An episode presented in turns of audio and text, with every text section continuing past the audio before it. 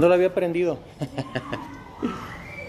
Entonces, así como nosotros cuidamos nuestra ropa, los alimentos, nos cuidamos a nosotros mismos, cuidamos lo que nos regalan, espero que de la misma manera también nosotros cuidemos la presencia de Dios, cuidemos nuestra vida espiritual, nuestra relación con Dios, con el Padre.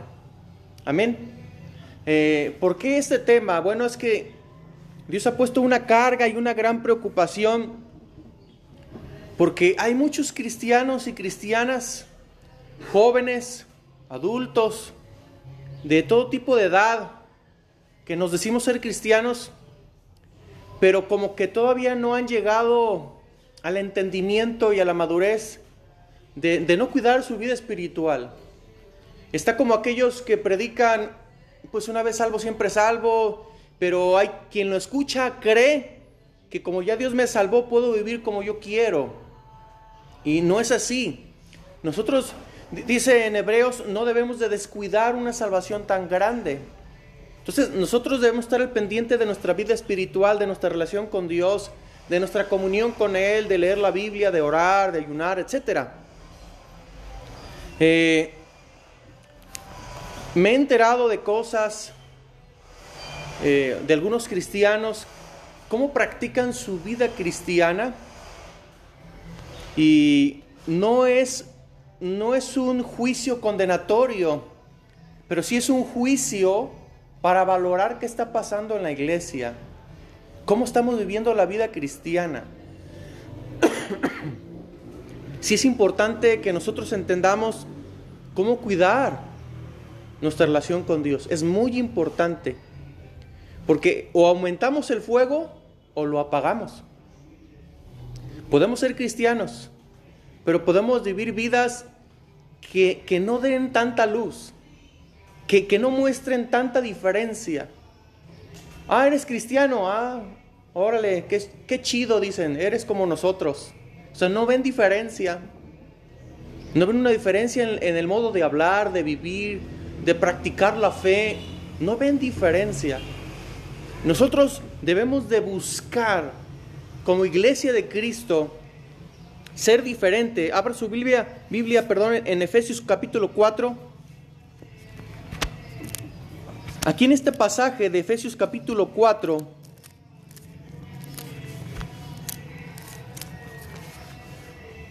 eh, a partir del verso 17 en adelante, nos habla de la nueva vida en Cristo.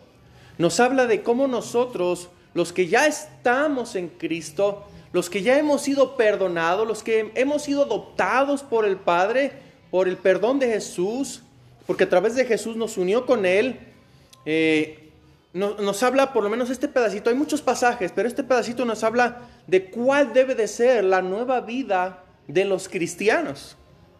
Amén. No digo, no digo con exageración, porque muchos se van a poder justificar. ¿Y quién es perfecto? ¿Y quién no comete pecados? ¿Quién no tropieza en el camino? No, nadie. Nadie. Pero se nota quién se esfuerza. Se nota quién corre a Cristo constantemente. Se nota quién es sensible a la voz de Dios. Amén. Hace un tiempo atrás eh, yo me determiné a servir al Señor. Bueno, desde el principio, ¿no? Desde que Él me alcanzó me determiné a seguirlo, pero hubo un momento en el cual yo dije, ¿sabes qué, Señor? Estoy batallando con estos pecados Estoy batallando con estos tropiezos, con estas debilidades. Pero sabes una cosa, voy a seguir adelante con todos mis errores una y otra vez. Vendré contigo hasta mil veces a ser levantado, pero no me voy a quedar en el piso. Me determiné. Dije, no me voy a quedar ahí y no me voy a quedar ahí. Así es que una de las cosas que debemos de tener los cristianos es no conformarnos a la manera de vivir en la que estamos ahora. Debemos de ir progresando, de, decir, Señor, yo voy a estar aquí hasta ver tu gloria y no te voy a soltar hasta ver tu milagro en mí, en mi vida, en esta debilidad, en este pecado. Y no te voy a soltar y no importa las veces que tropiece, pero voy a venir a ti una y otra vez hasta ver el milagro. Ese es un hijo de Dios, el que se determina, no el que no peca, no el que no tropieza en el camino, porque todos pecamos, todos tropezamos en el camino, pero el cristiano tiene algo en el corazón. Es el Espíritu Santo que le impulsa a ser sensible a la voz de Dios, a correr a Cristo cuando peca. Amén. Ya no se queda como en el mundo, ¿no? Que le deleitaba en el pecado y ahí se quedaba. No, el cristiano ahora es sensible. Leamos. Efesios 4:17. Esto pues digo y requiero en el Señor, que ya no andéis como los otros gentiles, ya no vivan como los que no conocen a Dios, porque nosotros somos gentiles, ¿verdad? Pero convertidos. Por eso dice, ya no anden como los otros gentiles, los gentiles que no conocen a Dios. Dice, ¿cómo andan ellos? Andan en la vanidad de su mente. ¿Cómo andan los que no están sirviendo al Señor? Pensando en borracheras, en orgías, en salidas, en dinero, en placeres, en viajes, en... No sé si me explico. Están siendo tan egoístas. No piensan en sus hijos, no piensan en sus padres, solamente piensan en ellos mismos. Entonces dice ahí, andan en la vanidad de su mente, tienen su entendimiento entenebrecido, o sea, oscurecidos. ¿Y por qué tienen ese entendimiento? Porque son ajenos a la vida de Dios porque son eh, ignorantes al conocimiento de Dios y porque su corazón se ha endurecido, dice la Biblia. Su corazón se endureció, hay ignorancia y son ajenos a la vida de Dios. Entonces dice aquí, ellos se entregaron, perdón, dice, después que perdieron toda sensibilidad, ¿qué perdieron? La sensibilidad, ya no sienten, ya no sienten eh, el temor de Dios, ya no sienten que un día van a ser juzgados por Dios. Ya no sienten que lo que están haciendo está mal. ¿Verdad? Al contrario, todavía el, que se detiene en hacer cosas, todavía hasta lo regañan. Ah, tú, santurrón, que esto, que el otro, y que... Y todavía hasta lo regañan porque estás buscando el bien. ¿Verdad? Piensan que ellos tienen la razón. Perdieron ya la sensibilidad. Se entregaron a la lascivia, o sea, los malos deseos. Dice, para cometer con avidez toda clase de impurezas. Andan, andan contaminados, probando aquí, de allá, de toda clase de suciedades mentales en su pensamiento, en sus actos, en sus palabras. Dicen malas palabras. Eh, o sea, su mente está tan corrompida que no se dan cuenta cómo están viviendo. Pero dice, dice aquí, ¿verdad? Esto pues digo y requiero en el Señor que ya no anden como ellos. ¿A quién le habla? A los cristianos. Hermanos, ya no andemos como ellos, ya no pensemos como ellos, ya no vivamos como ellos. Amén. Por eso dice en el verso 20, mas ustedes no han aprendido así de Cristo. ¿O sí? ¿O Cristo nos ha enseñado a vivir mal? No. Dice, si es que en verdad que le han oído y si es que Cristo es el que los ha enseñado. Dice, conforme la verdad que está en Jesús. ¿Y qué es la verdad que está en Jesús? Dice, en cuanto a la pasada manera de vivir, en cuanto a tu forma y estilo de vida que tenías antes de Cristo, dice, despójate del viejo hombre. Despójate de esas costumbres que antes tenías, de esos malos hábitos, de esas reacciones negativas que antes tenías. Despójate de esas cosas. Tú debes de actuar diferente. E-, ese viejo hombre, esa vieja naturaleza, que se supone que nosotros ya la matamos, Dice, estaba viciada conforme a los deseos engañosos, contaminada, ese pensamiento, ese estilo de vida. Sí, eh, y dice ahí, deseos engañosos. Nosotros deseábamos muchas cosas, pero estábamos engañados. Nos impulsaba el engaño y la mentira. Y dice ahí, ahora renuévense en el espíritu de su mente y vístanse del nuevo hombre en santidad y en verdad, creado por Dios. Es Cristo, el modelo perfecto, el varón justo y santo. Él es, Él es nuestro modelo. Ahora, vístanse del Señor Jesús. Vístanse de una manera diferente, vivan diferente, piensen diferente, no actúen como el mundo actúa. Y más adelante dice algunas cosas como desecha la mentira y hablen la verdad. Ya no, si van a enojarse, está bien, enójense, pero no pequen en su enojo porque el enojo le da lugar al diablo. Si antes robabas, ya no robes. Ahora trabaja y ayuda y comparte a aquel que tiene necesidad. Ninguna palabra corrompida salga de tu boca. Nada que dañe, nada que lastime, sino toda aquella que sea para edificar, para construir, para bendecir. Ay, hermano, pero ¿qué hago si alguien me maldice y me maltrata? ¿Y qué dice la Biblia? Al que te maldiga, ¿tú qué? Bendícelo. No sé si les platiqué una vez que una, este, una persona por ahí este, empezó a maltratar, eh, me la encontré en la calle y empezó a maltratar a mi esposa que le había robado, que era mentira. Que, que le habían robado y que no sé qué. Y yo dije, no, no, no, no, estás mal. Y le empecé a aclarar. Y sabe que me empezó a decir una sarta de cosas, malas palabras, me ofendió. Dije, ¿sabes una cosa? Dije, que Dios te bendiga. Y se enojó más. Y como se enojó más, me asegundó. Pues tú y ella son esto y lo otro y hijos de tal por cual. Bueno, nos barrió y nos trapeó. Dije, por segunda vez, que Dios te bendiga. Y no, no contenta con eso, la tercera, o sea, me dio la tercera maldición, otra, ¿verdad? Letanía de maldiciones. Le dije, por tercera vez, que Dios te bendiga. Y se retiró. Tres veces me maldijo, tres veces la bendije. ¿Por qué? Porque esa debe ser la actitud del cristiano. Si sí me dan ganas, me daban ganas de deschongarla, ¿cómo no? en la carne. Pero no, no hemos sido llamados para actuar igual. ¿Verdad? Por eso dice la Biblia que si alguien te maldice, tú bendice. Una vez cuidamos un bebé y fui a recogerlo y venía, ¿verdad? Y esta persona estaba barriendo y nomás me vio y mal le hacía así, y mal levantó así una polvadera donde yo iba pasando con el bebé. dije, ay, no es, ¿verdad? Era, una mujer, es una mujer. dije, ay, no, esta mujer, no, Dios mío, sí, la verdad que tiene un corazón tan endurecido no conoce al Señor. Dije, bendícela, Señor, ten misericordia. En una tercera ocasión, estaba echándole agua a la banqueta. Y dije, mm, me va a echar el agua encima. Y dije, pero tú vas a tener que pasar por ahí, ni modo. Y sí, miren, no hallaba por dónde, por dónde. Ah, no, me avienta el agua a los pies.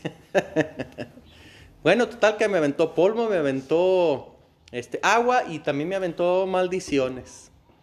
Y yo siempre, bendícela Señor, bendícela Señor, bendícela Señor. Pasó el tiempo y fue una iglesia cristiana, me enteré que fue una iglesia cristiana. Y ahí por lo menos me dijeron que había llorado, que se había quebrantado, hasta ahí, hasta ahí. El único que supe. Este, de ahí para adelante, jamás ya ha hecho nada contra mí. Ya, ahí paró todo. Parece que ahí Dios, ahí la calmó. Dios la calmó. Gracias a Dios. No he visto más cambios en esta persona, pero oro para que pueda venir a los pies de Cristo. Amén. Entonces, debemos de quitar palabras corrompidas de nuestra boca. Y luego dice más adelante en el verso 30, y no contristéis el Espíritu Santo de Dios. O sea, no lo entristezcan. ¿Ven cómo debemos de cuidar la, presencia de Dios en nuestras vidas? Debemos de cuidarla de tal manera que no debemos de entristecer al Espíritu Santo.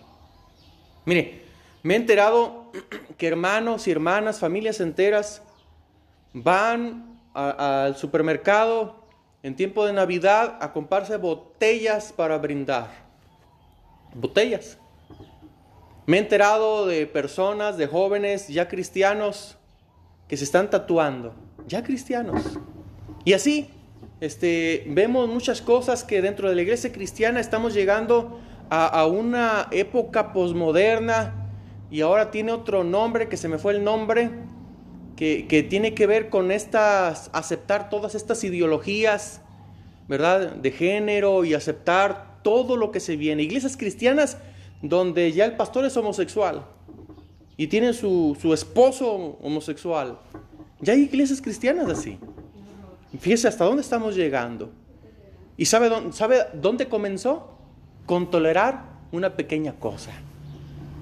Ve por no cuidar la presencia de Dios. Porque creyeron, no es malo, eso no es malo.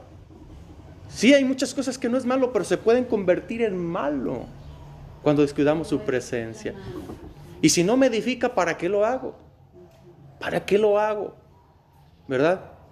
eh, muchos han preguntado, bueno, ¿debo de tomar o no tomar? ¿Puedo tomar una o dos o hasta cuánto puedo tomar? Y, yo ahora, ahora, con el entendimiento que Dios me ha dado, puedo decirle, no necesitas ni una, ni una la necesitas. O si no tomas te vas a morir. ¿O qué te va a pasar? Nada. Nada, al contrario, dice la Biblia, dice la Escritura, el apóstol Pablo enseña que si el comer carne me es ocasión de caída para mi hermano débil, dice, yo prefiero no comer carne. Dice, porque quien no lo hace de esa manera, estás, estás pecando contra el amor cristiano, contra Cristo pecas.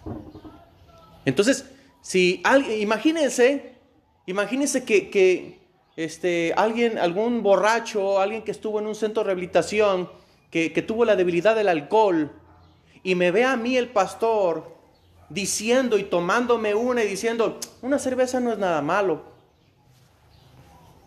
¿Qué cree que va a pensar en ese hermano débil? Que, tiene esa lucha, que tiene esa debilidad.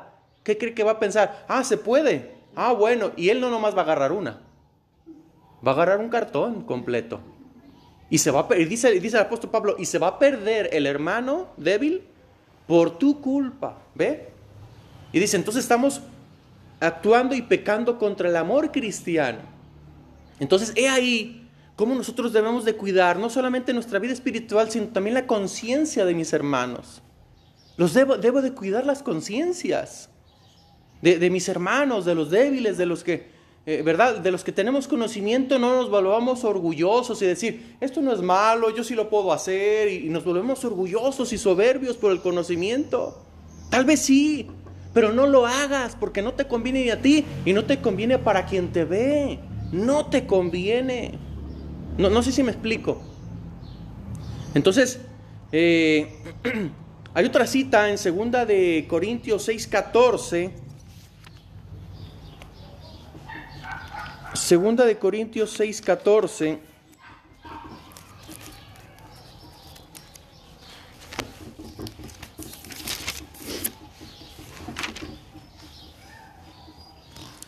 Donde habla acerca de no unirse en yugo desigual con el incrédulo.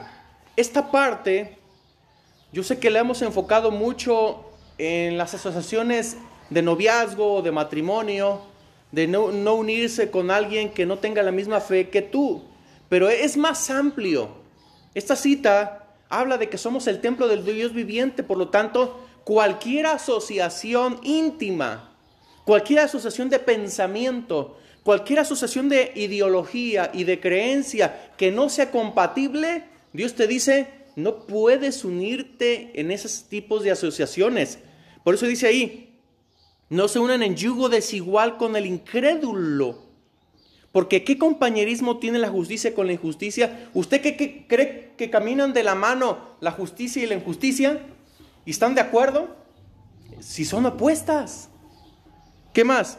¿Qué comunión tiene la luz con las tinieblas? ¿Usted cree que se puede revolver luz y tinieblas? ¿Tiene comunión? No, la luz y las tinieblas. Es más, la luz separa y echa fuera las tinieblas. Es lo que hace la luz. Pero no pueden unirse, no pueden mezclarse. No se puede.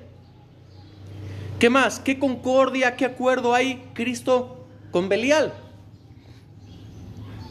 Belial entiéndase como el, el, maligno, ¿no? No hay ningún acuerdo entre ellos. Nada.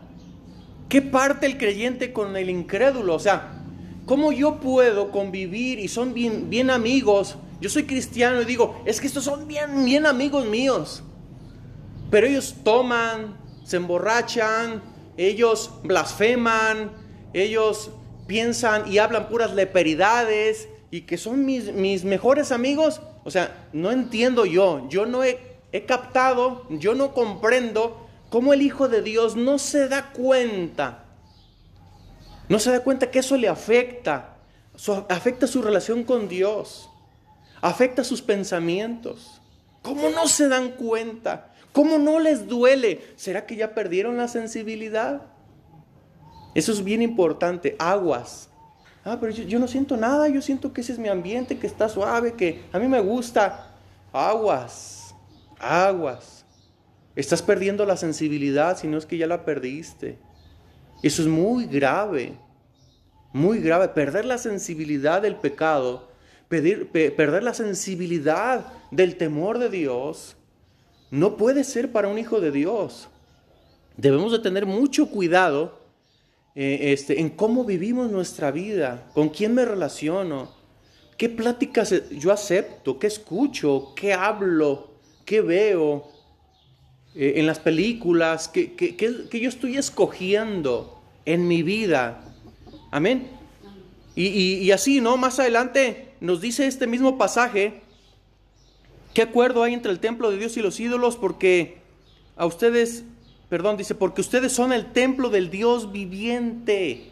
Ustedes, los hijos de Dios, dice el apóstol Pablo, iglesia, Ustedes son el templo donde Dios habita. No puede habitar, no puedes permitir demonios en tu vida, no puedes permitir ideologías distintas a lo que hemos recibido de nuestro Maestro, de nuestro Señor, porque por Él hemos sido enseñados. Amén. ¿Vamos bien hasta aquí? Y sigue diciendo, ¿no? Habitaré y andaré entre ellos, seré su Dios, serán mi pueblo, por lo cual dice, salid en medio de ellos. Está hablando de prácticas. No practiques lo que ellos están practicando. Apártense, dice el Señor, y no toquen lo inmundo, yo los recibiré. Seré para ustedes por Padre y ustedes me serán hijos e hijas, dice el Señor Todopoderoso. 7.1. Así que, amados, puesto que tenemos tales promesas, limpiémonos de toda contaminación de carne y de espíritu, perfeccionando la santidad en el temor de Dios. ¿De qué nos debemos de limpiar? Cosas de la carne y del espíritu, cosas que contaminan mi cuerpo, mi mente, mi alma, mi espíritu. Tengo que estar al pendiente, discerniendo, ¿verdad? ¿Qué me llega a mi vida? ¿Qué acepto? ¿Qué voy a rechazar? Amén. ¿Y cómo perfeccionamos la santidad? En el temor de Dios. ¿Cómo? ¿Qué es el temor de Dios? El amor, la obediencia y el respeto que le debemos a Dios, nuestro Padre. Amor y respeto y obediencia. Ese es el temor de Dios. ¿verdad? Ahí la perfeccionamos. Señor, muéstrame tu voluntad. ¿Qué quieres que haga? Quiero obedecerte. Eh, ¿Qué quieres que quite de mi vida? ¿Qué no te agrada, Señor? Ayúdame, muéstrame. ¿Qué no te está agradando de mí? Y perdóname y límpiame, Señor. Constantemente debemos de estar cada día, cada día, diciéndole al Señor que nos renueve, que nos limpie. Romanos 13:11 dice, Romanos 13:11 en adelante. Romanos 13:11 dice, y esto conociendo el tiempo, que es ya hora de levantarnos del sueño. Hay muchos cristianos medios dormidos, aletargados, soñolientos, no se dan cuenta, no, abren sus ojos, no están apercibidos, eh, viven vidas comunes y corrientes como los otros gentiles conociendo el tiempo, que ya es hora, ya es hora de levantarnos del sueño, porque ahora está más cerca de nosotros nuestra salvación que cuando creímos, ¿o no es cierto? Porque nosotros estamos más cerca de irnos para allá, ¿o no? Que de quedarnos aquí. Nosotros somos los que ya vamos para allá. O que Cristo venga, una de dos, pero algo va a pasar. Cualquiera de las dos son primero. Dice, la noche está avanzada y se acerca el día. Desechemos pues las obras de las tinieblas y vistámonos de las armas de la luz. Andemos como de día honestamente, no en glotonerías y borracheras, no en lujurias y lascivias, no en contiendas y envidia, sino vístanse del Señor Jesucristo y no provean para los deseos de la carne. No provean, no provean. Este pasaje este pasaje que, que vamos a ver, algunos cristianos, algunas iglesias y corrientes, y, dicen que es la mejor forma de interpretarlo, que no se refiere a eso. Pero mire, aquí tengo otra versión, que es la versión nueva traducción viviente, Levítico 19:28. Levítico 19:28. Observen lo que dice esta versión con respecto al tema de si un cristiano puede tatuarse o no. Por lo menos voy a leer la, NTV. No te hagas cortes en el cuerpo por los muertos, ni te hagas tatuajes en la piel. Yo soy el Señor. Ay, jol. Literal, así lo dice. La nueva traducción viviente. Échale la culpa al traductor entonces. 19, 19, 28. ¿verdad? Por lo menos, y ya hay muchos cristianos que dicen, no, es que no se refería a eso, se refería a una cultura que era por los muertos, y bueno, el cristiano le está buscando una manera de justificarse, y le busca y le busca. Usted sabe que cuando alguien quiere hacer el mal, siempre le va a buscar cómo justificar eso, ¿o no? ¿Verdad que sí? Y, así somos, el ser humano así somos. Tratamos de no aceptar mi responsabilidad, trato de esconder mm, lo, que yo quiero obtener y trato de malinterpretar las cosas a mi favor. Así somos los seres humanos. Pero la NTV dice, eh, la, la Reina Valera nos dice, no te imprimas en tu cuerpo nada, nada. ¿Verdad? Entonces, ¿qué es una impresión? Cualquier cosa que te deje una marca en el cuerpo voluntariamente, por alguna razón. Muchos dicen, es que ya es, ahora es arte. Ahora ya no es como antes, ahora es arte, es artístico. Sí, pero el origen de estas cosas, ahora, yo nunca veo al Señor diciéndose que, que se marquen en su cuerpo. Esas, esas rajaduras, esas impresiones en su cuerpo vienen de tribus Vienen, vienen de culturas que no conocen al Señor, ¿verdad? O, de demoníacas también. Entonces, la verdad no viene de una cultura del Señor. No viene de una cultura de Dios. Por ningún motivo, por más que le rasquemos, no viene de una cultura de Dios. Viene de una cultura del mundo. Que ahora lo quiere ver, que lo quiere disfrazar, que ahora lo quiere ver de artístico. Dice la Biblia, no proveas para tus deseos. Si tú quieres hacerte un arte en tu cuerpo, eso es un deseo tuyo, pero Dios te dijo que lo hicieras. Dios te dijo, eso va a aumentar tu comunión con Dios, va a aumentar tu conocimiento de Dios, le va a dar la gloria a Dios. Estoy seguro que no. Estoy seguro que no. Nada, nada de esas cosas aumenta tu relación con Dios. Entonces, si no lo aumenta, no sirve. No lo necesito, no me conviene. No sé si me explico. Y así podemos tocar cualquier otro tema. Por ejemplo, fumar. Fumar no dice no fumarás en la Biblia. Pero es obvio que mi cuerpo es templo del Espíritu Santo. Es obvio. ¿O no? Es obvio. ¿Por qué no, por qué no debo tomar ni una? Porque es obvio que no lo debo de hacer. Porque lastimo a quien me ve y también yo me pongo en un peligro. Es algo que a mí no me conviene no lo debo hacer, no porque me lo están imponiendo, sino porque no me conviene. Yo no quiero pagar la presencia del Espíritu Santo. Ahora, quien ya se lo hizo, quien ya lo tiene, quien, por ejemplo, quien ya se tatuó y ya vino a Cristo y ya llegó así, ¿qué puede hacer? Nada. Bienvenido al, reino de los cielos, ¿verdad?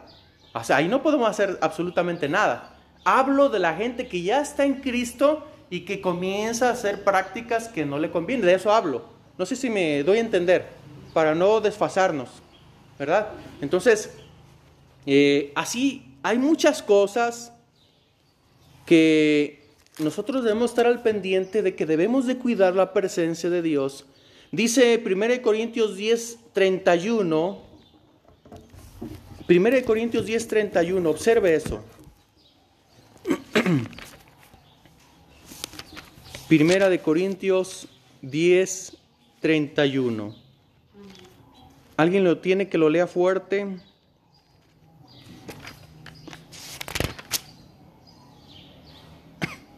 Dice, si pues coméis o bebéis o hacéis otra cosa, cualquier cosa que quieras hacer, hacedlo todo para la gloria de Dios. Háganlo todo para la gloria de Dios. 11.1. ¿Sí? No. Bueno, es que era hasta el 11.1, ¿verdad? Dice, no se estropiezo ni a judíos, ni a gentiles, ni a la iglesia de Dios, como también yo en todas las cosas agrado a todos, no procurando mi beneficio, dice el apóstol Pablo. Yo no procuro mi beneficio. Entonces, ¿por qué hay muchos de nosotros que andamos buscando mi beneficio, el verme bien, el que esto y que el otro y que... No sé si me explico. Hay quienes ya se empiezan a llenar de, tantos aretes el rostro y, y, agujeros por aquí y ya se hacen unos agujeros así en las orejas, miren, así de grandotes. ¿Ya? O sea, como todas esas cosas, yo no entiendo. Ya ahorita la moda de los artistas cristianos ya es pelos parados, unas arracadotas, eh, tatuajes y todavía hasta los presumen como que si fuera algo. Es vergonzoso. Y lo presumen como la moda, como soy cristiano, pero mira, ¿eh? Pero ese es el mundo. No sé si me explico, es algo que debes de... Antes, hermanos, y así debe de ser siempre, los que llegaban a Cristo tatuados o con agujeros o con cosas, se los quitaban y normalmente procuraban taparse con manga larga para que no se vieran todas esas cosas, porque era, y, siempre debe de, hacernos sentir vergüenza en nuestra vida de pecado. Si acaso lo vas a enseñar es, me da vergüenza, pero como un testimonio. Eso es todo. Hasta ahí. De, de ahí no debe de pasar, no debe de ser presunción. Pero ahora no. Ya hasta los cristianos, ¿verdad? Procuran estar bien ponchados, lucir sus tatuajes, sus aretes, y para que vean que eh, son relajados como todos los demás. ¿Y cuál es la diferencia entonces? ¿No dice el apóstol Pablo, ya no anden como los otros gentiles, que andan en la vanidad de su mente, pensando en solo satisfacer sus deseos? en querer el aplauso, en querer la fama, en, que los vean a ellos y se olvidan de Cristo. Se olvidan que la gloria debe de ser para Dios y se la roban. Se roban la gloria de Dios, se la roban. Y eso, hermanos, qué grave es. Es muy grave robarse la gloria de Dios. Él dice que no comparte su gloria con nadie. Pero Él sí honra a quienes lo honran. si nosotros procuramos, hermanos, honrar a Dios, avergonzarnos de nuestros pecados, alejarnos de aquellas cosas que realmente ofenden a Dios, hermano, el fuego de Dios comenzará a avivarse. Porque hay tantas iglesias apagadas, porque no han entendido que debemos de cuidar la presencia de Dios, que no debemos de permitir el pecado, ni cosas que no nos convienen. Y la única manera de acrecentar el fuego nosotros hermanos, es estar buscando la presencia de Dios y alejarnos de aquellas cosas que realmente no me convienen. Amén. Termino, concluyo. Lucas 9:23. Ahí, con esa cita ya concluyo. Lucas 9:23 al 26.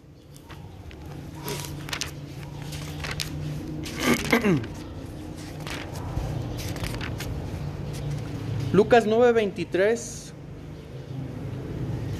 Dice, y decía a cuántos, ¿cómo dice ahí? A todos. Y decía a todos.